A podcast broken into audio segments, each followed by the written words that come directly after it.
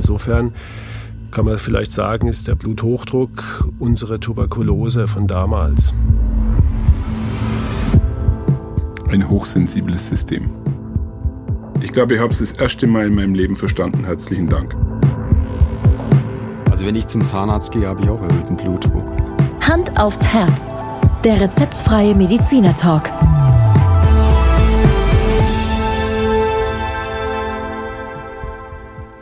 Hallo und herzlich willkommen bei Hand aufs Herz, der Podcast für alt und jung und ein langes Leben. Bis vor ein paar Monaten wusste ich mit Hypertonie, Bluthochdruck nichts anzufangen. Bei einer routinemäßigen Untersuchung wurde Hypertonie bei mir festgestellt, obwohl ich mich topfit fühle. Topfit bis auf ein bisschen Herzstechen. Nach Befragung von Dr. Google wusste ich nicht wirklich mehr. Die Verunsicherung ist jedoch weiter angestiegen. Ist das eine klassische Volkskrankheit? Lasst uns heute darüber sprechen. Zu unserer ersten Folge begrüße ich heute hier am Tisch Dr. Markus Knapp und Dr. Dirk Sins, beides Kardiologen, die in den nächsten Folgen mit mir zusammen die aktuellen Themen diskutieren. Ja, an dieser Stelle meine erste Frage an dich, Dirk. Ist Bluthochdruck eigentlich eine Volkskrankheit? Tatsächlich ist der hohe Blutdruck eigentlich die Zivilisationskrankheit unserer Zeit. Sehr anschaulich ist das nämlich, wenn man schaut, dass bei Naturvölkern wie Indianern oder Stämmen in Afrika hoher Blutdruck anscheinend gar keine Rolle spielt. Zum Beispiel kamen Wissenschaftler aus Baltimore ähm, auf die Idee, Blutdruckwerte von einem Naturvolk äh, im Amazonas zu untersuchen. Und zwar von diesem Naturvolk hatte nämlich ein Teil Kontakt mit der Zivilisation und ein Teil noch nicht. Und man hat tatsächlich herausgefunden, dass der Teil dieses Naturvolkes mit dem Kontakt zur Zivilisation Blutdruckwerte hatte, die um bis zu 15 Millimeter Hg höher lagen als von denen, die mit der Zivilisation noch keinen Kontakt hatten. Ja, so ist es ja auch bei den Schwarzafrikanern. Da hat sich ja auch gezeigt, dass die Schwarzafrikaner, die in die USA ausgewandert sind, nach etlichen Jahren doch deutlich höhere Blutdruckwerte hatten als ihre Verwandten, die in Afrika geblieben sind. Äh, soll das bedeuten, dass äh, jedes Mal, wenn ein Urvolk auf eine Zivilisation stößt, dass damit auch deren Blutdruck steigt? Also die Zeiten ändern sich definitiv und äh, das ist sicher Lebensstil bedingt. Wenig Bewegung, Ernährung, verändertes Weltbild, ähm, ja, was wir alle kennen, der Wunsch nach Ruhm, der Wunsch nach Geld, das führt zu einem geänderten Lebensstil, zu mehr Stress und damit auch zu erhöhtem Blutdruck. Ja. Okay. Also insgesamt, glaube ich, können wir schon sagen, Bluthochdruck ist eine Volkskrankheit, vielleicht die Volkskrankheit unserer Generation oder der letzten 100 Jahre, so wie es davor ja nur nebenbei gesagt die Tuberkulose war. Damals äh, hat die ganze Welt, die ganze Bevölkerung über Tuberkulose gesprochen. Äh, es gab wahnsinnig viel Infizierte und das Ganze hat sich ja äh, in den Alltag und in die Kultur dermaßen eingebrannt. Gell? Zig Dramen in der Literatur, Opern und so weiter beschäftigen sich mit der Tuberkulose. Also insofern kann man vielleicht sagen, ist, die, ist der Bluthochdruck unsere Tuberkulose von damals. Ja, Markus, an der Stelle vielleicht, äh, auch wenn es für euch banal klingt, kannst du in drei Worten noch kurz was zur Tuberkulose sagen? Ja, gerne. Ähm, Tuberkulose ist eine Infektionskrankheit, eine bakterielle Infektionskrankheit, die sich vor allen Dingen damals in der armen Bevölkerung massiv verbreitet hat. Es betrifft hauptsächlich die Lunge, kann sich aber auch in anderen Organen oder auch in den Knochen manifestieren, war zum damaligen Zeitpunkt nicht behandelbar, hat auch viele junge äh, Menschen betroffen und von daher äh, auch mit einer sehr hohen Sterblichkeit verbunden, zu sehr viel Leid in der damaligen Bevölkerung geführt. Heutzutage ist sie Gott sei Dank behandelbar, aber es gibt sie immer noch, vor allen Dingen in Dritte Weltländern. Also da gibt's übrigens auch viele kulturgeschichtliche Bezüge, zum Beispiel Zauberberg von Thomas Mann, werden viele kennen, oder Musikgeschichte Puccini La Bohème spielt dort überall eine große Rolle. Okay. Wissen kompakt dazu von Caro. Zu hoher Blutdruck wird in der Fachsprache arterielle Hypertonie genannt. und ist einer der Hauptrisikofaktoren für Herz-Kreislauf-Erkrankungen. Durch zu hohen Blutdruck steigt das Risiko von Schädigungen von Herz, Blutgefäßen, Nieren, Augen und Gehirn. Bei der Messung des Blutdrucks werden jeweils zwei Werte angegeben. Den oberen Wert nennt man den systolischen Wert, den unteren Wert den diastolischen Wert. Von einem erhöhten Blutdruck spricht man, wenn der obere Wert über 140 oder der untere Wert über 90 beträgt. Die Messung des Blutdrucks sollte in einer ruhigen Umgebungssituation im Sitzen erfolgen. Neben Lebensstilveränderungen wird häufig eine medikamentöse Behandlung des erhöhten Blutdrucks notwendig. Hierzu stehen heute mehrere sehr gut verträgliche Medikamentengruppen zur Verfügung. Eine Kombinationstherapie verschiedener Medikamente ist dabei oft notwendig. Ja, Caro, vielen Dank an dieser Stelle. Für mich stellt sich hier die erste Frage, in diesem Zusammenhang, wie kann man überhaupt den Blutdruck ordentlich messen? Also es gibt Blutdruckgeräte für den Unterarm, fürs Handgelenk und für den Oberarm. Man sollte immer auf der Höhe vom Herzniveau messen, den Blutdruck. Wichtig ist natürlich auch die richtige Blutdruckmanschette. Von der Größe her ist natürlich ein Unterschied, ob du jetzt bei Olivia oder bei Popeye den Blutdruck messen würdest oder bei dir oder bei einem Elefanten. Wo würdest du denn beim Elefanten den Blutdruck messen, Thomas? Verdammt gute Frage. Hm. Vielleicht am Schwanz? Stimmt tatsächlich. Warum? Naja, weil der beim Elefant der Schwanz eben auf Herzhöhe ist. Und Stimmt. wenn du am, am, am Bein misst, dann ist es wieder auf der anderen Höhe, ja. Also äh, haben wir denn da überhaupt, weißt du da was über Normwerte bei einem Elefantenschwanzmessung, Dirk? Hast also sehr interessant ist, dass es tatsächlich über Tiere sehr wenige Daten und Untersuchungen gibt. Ähm, man weiß aber zum Beispiel bei Giraffen, die haben einen herznahen ermittelten Blutdruck von 280 zu 180 und geht davon aus, dass es also fast Gottes doppelt so hoch ist wie bei anderen Säugetieren. Das hat natürlich den logischen Grund, dass die Giraffe das Blut ja zwei Meter oder wie lange nach oben pumpen muss, damit im Kopf noch was ankommt. Also ich habe hab immer noch so ein bisschen in Erinnerung, habt ihr sicher damals auch gesehen, die Chimex-Sendungen ähm, wie hieß es, Experiment, Expedition ins Tierreich oder sowas, wo der auch Affen und was weiß ich alles im Studio hatte, aber ich glaube, einen Blutdruck gemessen hat er nie. Oder habt ihr das mal gesehen? Also ich habe es auch nie gesehen, aber an der Stelle lasst uns doch mal ein bisschen weiter in das Thema einsteigen. Du hast gerade zwei Werte genannt. Könntest du mir das mit dem oberen und unteren Wert vielleicht noch ein bisschen genauer erklären? Also wenn du das jetzt mal so vergleichst mit einer Fußbodenheizung. In der Fußbodenheizung ist eigentlich immer ein Druck drin. Ja. Der ist dauerhaft da. Das könnte man sagen, das ist der diastolische Druck, der diastolische Blutdruck, der immer da ist. Wenn ich jetzt in dieses System eine Pumpe anschließe und stoßweise Wasser in dieses System gebe, in diese Fußbodenheizung, dann erzeuge ich eine Druckwelle und diese Druckwelle ist dann der systolische Blutdruck.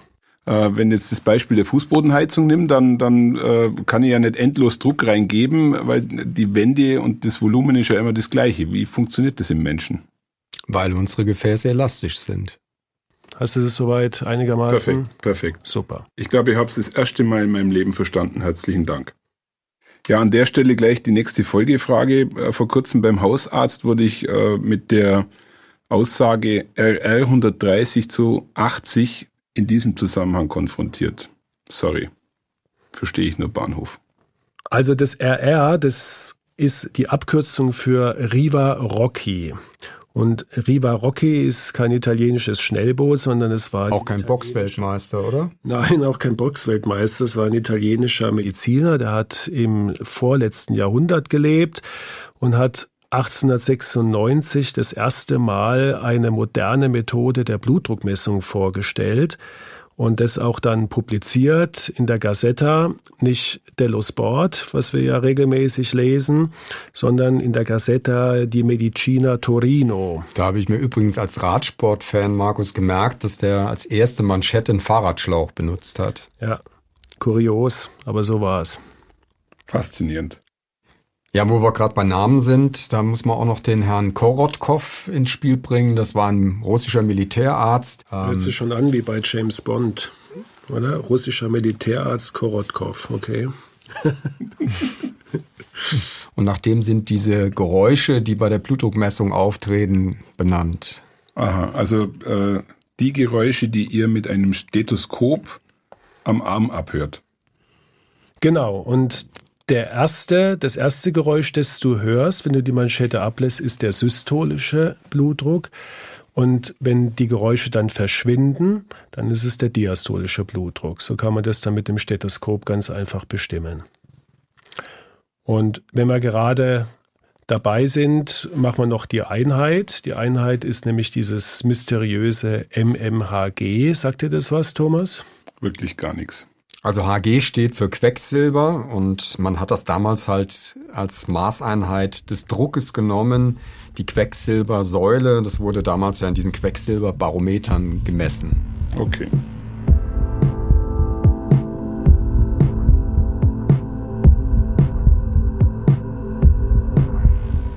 Naja, was mir in dem Zusammenhang wirklich auch noch nervt, ist, dass ich jedes Mal beim Arzt einen wesentlich höheren Blutdruckwert äh, gemessen bekomme, als wenn ich den Blutdruck daheim selber messe. Ja, obwohl die meisten Ärzte in der Praxis eigentlich gar keinen weißen Kittel mehr tragen, nennt man das Phänomen Thomas Weißkittel-Hypertonie. Also ich trage einen weißen Kittel mit, mit Krawatte. Okay, ich nicht.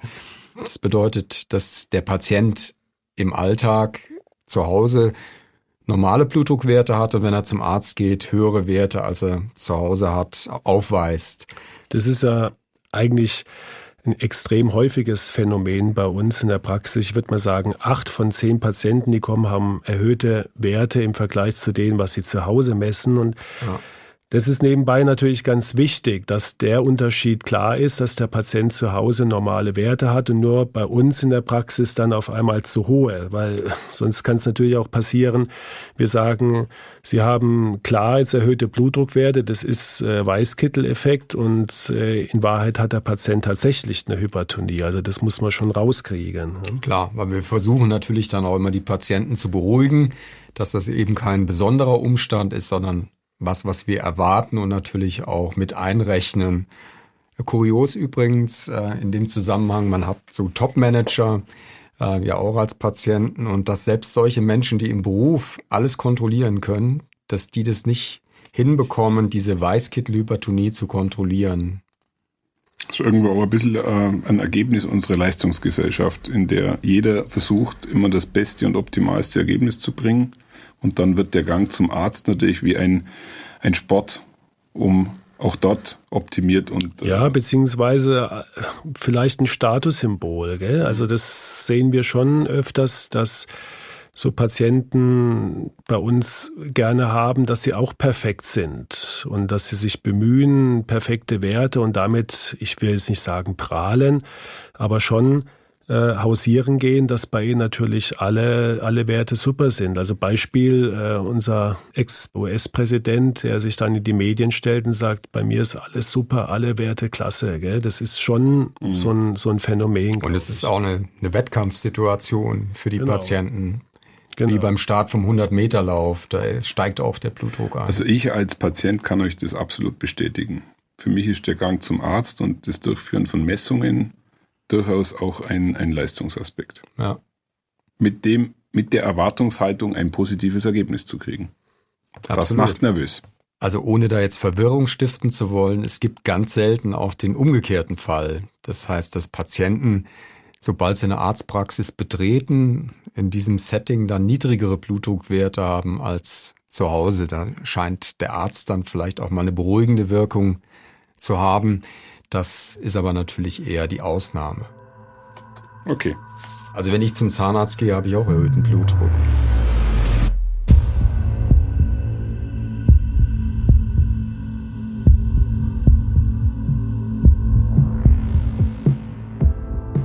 Ja, kann man den Leuten überhaupt den hohen Blutdruck ansehen? Also in ausgeprägten Fällen schon. Also ich war zum Beispiel zuletzt in Amsterdam im Reichsmuseum, hängt ein Selbstbildnis von Rembrandt und als ich mir das so angeguckt habe, habe ich gedacht, der Mann hat zu hohen Blutdruck. Ja, und an was hast du das festgemacht? Naja, der hat ein hochrotes Gesicht. Ja, hat er jetzt einen hohen Blutdruck gehabt oder nicht? Keine Ahnung, Markus, der Obduktionsbericht liegt mir nicht vor. Also es Blutdruck konnte man damals nicht messen. Okay, also wer, wer definitiv hohen Blutdruck hatte, waren zahlreiche Politiker. In unserer Vergangenheit einer der berühmtesten Hypertoniker war zum Beispiel Lenin, aber auch Stalin und Trotzki nebenbei auch. Man kann sich natürlich fragen, ist, ist Kommunismus ein Risikofaktor für hohen Blutdruck? Ähm, also mit dem Kommunismus hat es definitiv nichts zu tun. Es gibt auch in der westlichen Welt bei Staatsmännern berühmte Fälle, zum Beispiel der amerikanische Präsident Roosevelt, der hatte exzessiv hohe Blutdruckwerte, das hat man gewusst. Damals hat man aber gedacht, ein hoher Blutdruck ist wichtig und lebensnotwendig und daher kommt auch der Ausdruck essentielle Hypertonie, nämlich lebensnotwendige Hypertonie. Ja, und nebenbei auch, auch einer seiner Vorgänger, Wilson, auch äh, schwer blutdruckkrank, mehrere Schlaganfälle gehabt, sodass er wirklich äh, hat der Tagesaktualität, dass er im Grunde nicht mehr fähig war, seine Amtsgeschäfte zu führen und ja. hat sie trotzdem geführt. Ja, er ist äh, mit mehreren Schlaganfällen und mehr oder weniger dement hat er noch äh, seine Geschäfte geführt. Ja, das zeigt einfach wieder mal, dass diese Erkrankung hoher Blutdruck einfach zu verheerenden Auswirkungen führt, Dirk, oder? Also das ist einfach jetzt sind Einzelbeispiele, aber letztendlich äh, stehen die für Millionen anderer Menschen, die durch diese Erkrankung zu Tode kommen jedes Jahr. Korrekt.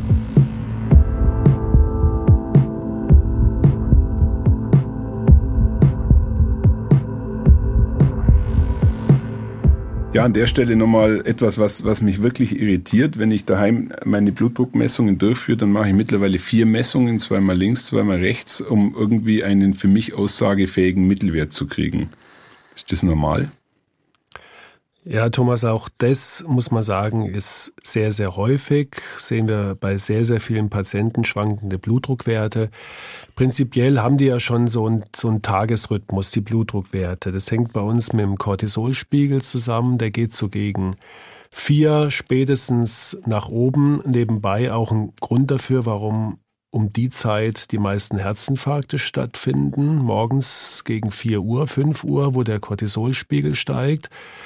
Äh, typischerweise übrigens auch noch montags, wie wir damals noch aus den Nachtdiensten wissen, Dirk. Gell? Also die Nacht von Sonntag auf Montag war immer die äh, ereignisreichste. Und dass der, dass der Blutdruck morgens ansteigen soll, das ist ja gewünscht, das ist ja gewollt, weil äh, der Steinzeitmensch ist morgens auf Nahrungsjagd gegangen. Und dafür brauchst du natürlich auch einen gewissen Blutdruck. Ja, erst brauchst du mal einen gewissen Druck, um von der Horizontale in die Aufrechte ja erstmal zu kommen. Sicher auch so. Man muss auch sagen, die, äh, diese zirkadiane Rhythmik, so nennt man das, diese Schwankungen im Tagesablauf, ähm, die erklären auch, warum die Eigenmessungen, die die Patienten verständlicherweise natürlich äh, auch auf unseren Ratschlag hin oft machen, sehr unzuverlässig sind. Kann man sich ja leicht erklären, wann, wann misst man den Blutdruck? Eigentlich immer, wenn man gerade mal Langweile hat, genau. wenn man nichts zu tun hat oder wenn es einem ganz dreckig geht. Und beides ist eigentlich nicht repräsentativ. Ähm, man misst ja nicht den Blutdruck oder wenn man sich jetzt vor der Garage mit dem Nachbarn streitet oder wenn man in einer Prüfungssituation ist und schon gar nicht während des Schlafes. Das erwischst du alles nicht und deswegen ist da so eine 24-Stunden-Blutdruckmessung so hilfreich. Da kriegst du so eine okay. Manschette dran mit einem Kästchen. Früher hat man gesagt so ein Walkman und dann zeichnet man da den Blutdruck über 24 Stunden auf und das ist dann viel aussagekräftiger. Naja, diese, ähm, vielleicht nur ganz kurz die Frage, die äh, zirkadiane, der zirkadiane Rhythmus, ist das äh, so wie der Biorhythmus, den wir ja, kann man sagen, das ist unser Biorhythmus für den, für den Tag, der natürlich durch sehr viele Ursachen gestört werden kann. Wenn du zum Beispiel Schmerzen hast, geht dein Blutdruck nach oben. Wenn du Stress hast, geht dein Blutdruck nach oben. Bei seelischen Problemen geht der Blutdruck nach oben. Genauso helfen Entspannungsmethoden oder schöne Momente am Tag, dass der Blutdruck sinkt.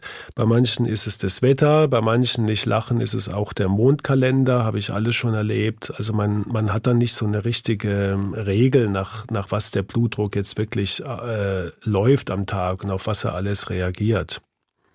Ein hochsensibles System. Absolut. Wie schnell, wie schnell kann denn äh, ein hoher Blutdruck wieder, wieder sinken?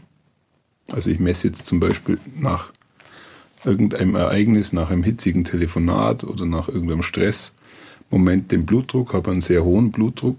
Wie lange dauert es, bis der Blutdruck wieder runtergeht? Gute Frage. Hängt von deinem Stressniveau ab. Also ich gehe davon aus, ich bin wieder entstresst. Ja, dann wirst du in dem Moment auch wieder normale Werte Geht so messen. schnell? ja, also in dem Moment, wo du, wo sich der Stress abbaut, also die, die Katecholamine, die dann ja dafür verantwortlich sind, die du ausschüttest, die führen ja binnen von Sekunden zu hohen Blutdruckwerten. Das geht wirklich Baut wahnsinnig sich schnell genauso schnell wieder ab. und baut sich auch genauso schnell wieder ab. Also wenn jemand äh, blutdruckbedingter Choleriker ist, dann ist er in der Aufregungsphase, hat er einen hohen Blutdruck und sobald er sich wieder beruhigt hat, ist der Blutdruck auch wieder unten. Also es läuft synchron. Ja, wobei der Choleriker sicherlich auch von vornherein einen sehr hohen Blutdruck haben wird oder dazu tendieren wird, weil er ja unter Dauerstress typischerweise steht. Somit kann ein Choleriker in seiner cholerischen Aktion auch zu einem Herzinfarkt kommen, Absolut. Als Risikopatient.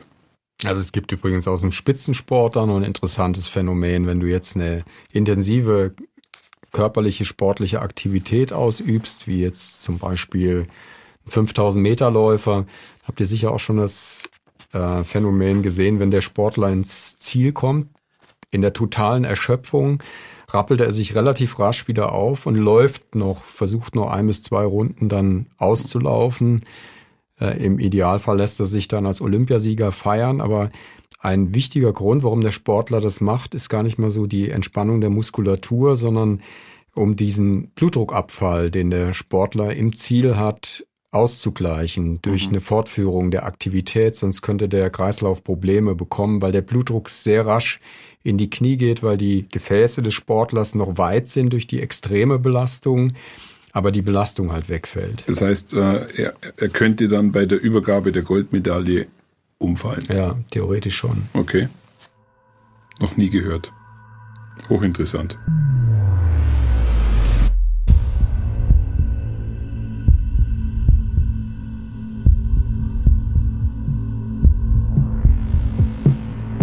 An dieser Stelle eine kurze Zusammenfassung. Bluthochdruck ist eine Volkskrankheit wie früher die Tuberkulose. Der RR-Wert ist für mich wirklich kein Mysterium mehr. Die Maßeinheit kann man mit Millimeter Hg nun auch viel besser verstehen wie vorher. Und by the way kann ich die Blutdruckmessungen besser einordnen. Faszinierend finde ich eure Art und Weise, mit einem Stethoskop den Blutdruck zu messen. Ihr braucht dafür wirklich ein verdammt feines Gehör. Dass ihr Respektspersonen seid, war mir immer bewusst. Dass es jedoch einen Namen dafür gibt, war mir neu. Der Weißkittel-Effekt. Und der Biorhythmus bestimmt sehr wesentlich jegliche Art von Blutdruckmessung. Um eine klare Aussage zu bekommen, ist es empfehlenswert, Langzeitmessungen zu machen. Naja, und mit einem Blutdruck von 80 zu 120 würde es uns allen sehr, sehr gut gehen. Ja, die Zeit ist wie im Fluge vergangen für unsere erste Folge und äh, ich weiß nicht, ähm, mir ging es so, dass es sich echt gut anfühlt und ich freue mich schon auf die weiteren Aufnahmen, die wir gemeinsam machen. Tschüss! Ja, dann erstmal herzlichen Dank an euch beide. Hat wirklich. Spaß gemacht. Gerne. Ich glaube, äh, fürs erste Mal haben wir alles gegeben hier. Absolut. Und äh, ich freue mich schon riesig, äh, zu dem Thema Blutdruck eine zweite Folge mit euch zu machen.